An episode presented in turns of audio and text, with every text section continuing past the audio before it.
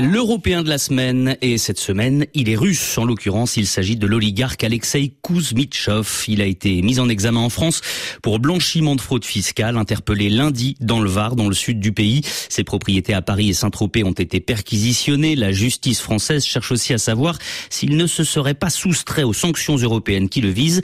Bonjour Anastasia Becchio. Bonjour François. L'Union européenne le considère comme l'une des personnes les plus influentes de Russie, qui entretient des liens étroits avec le président russe Vladimir Vladimir Poutine. Pour autant, il reste une personnalité peu connue du public. Le milliardaire au crâne chauve est un homme très discret qui protège sa vie personnelle. Tout juste sait-on que ce père de trois enfants est un amateur d'art contemporain. Cofondateur en 1989 d'Alpha Group, l'un des plus grands conglomérats financiers privés de Russie, puis du fonds d'investissement Letter One, dont le siège est au Luxembourg, Alexei Kuzmitchov fait beaucoup moins dans la lumière que ses partenaires commerciaux, comme le raconte Sergei Alexachenko, ancien vice-ministre de l'économie et gouverneur adjoint de la Banque centrale russe dans les années 90.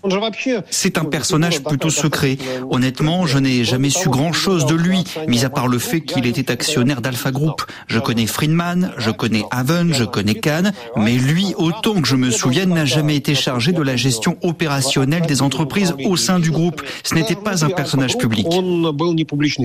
Alors, deux des associés dont on vient justement d'entendre les noms, eux aussi sont sous le coup de sanctions internationales. Ils sont déjà rentrés de Londres à Moscou. Alexei Kousmitchov, lui, a fait le choix de rester en France.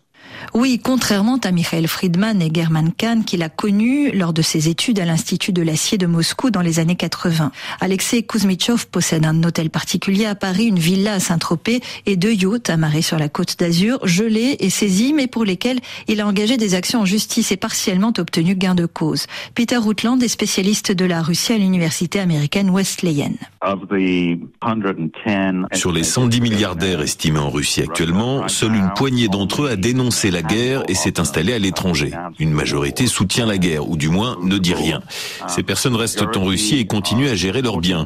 Il n'y a qu'un petit nombre de gens comme Kuzmitchov qui tentent de rester en Occident et essayent de sortir de la liste des sanctionnés en faisant quelques déclarations sur la tragédie de cette guerre, etc. Et quelle position Anastasia Alexei Kuzmitchov a-t-il pris sur la guerre en Ukraine? Il est resté très prudent, affirmant que sa mère était originaire d'Ukraine et que la guerre ne pouvait jamais être la solution. Mais selon le média en ligne russe Project, il fait aussi partie des 81 oligarques russes qui participent d'une manière ou d'une autre à l'effort de guerre russe, ce qui n'a pas empêché de lancer une procédure pour faire annuler les sanctions européennes. C'est d'ailleurs ce qu'ont obtenu en septembre trois hommes d'affaires russes, comme le souligne l'opposant en exil, Vladimir Milov. Je sais avec certitude que beaucoup d'oligarques étaient ravis après les dernières décisions de lever les sanctions. C'est pourquoi je peux supposer qu'il se sentait assez confiant et calme à cet égard. Un calme désormais très relatif après sa mise en examen, la justice euh, cherchant aussi à savoir s'il a pu se soustraire aux sanctions.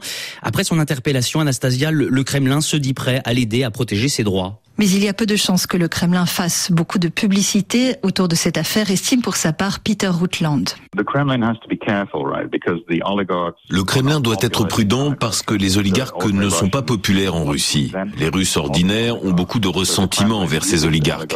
C'est pourquoi le Kremlin utilise les oligarques à ses propres fins, mais il doit aussi les critiquer comme étant corrompus et pro-occidentaux. Donc je pense que Vladimir Poutine ne va pas se lancer dans une sorte de campagne publique pour sauver Kuzmitchov parce que cela irait à l'encontre de l'image d'un Poutine sévissant contre les hommes d'affaires corrompus.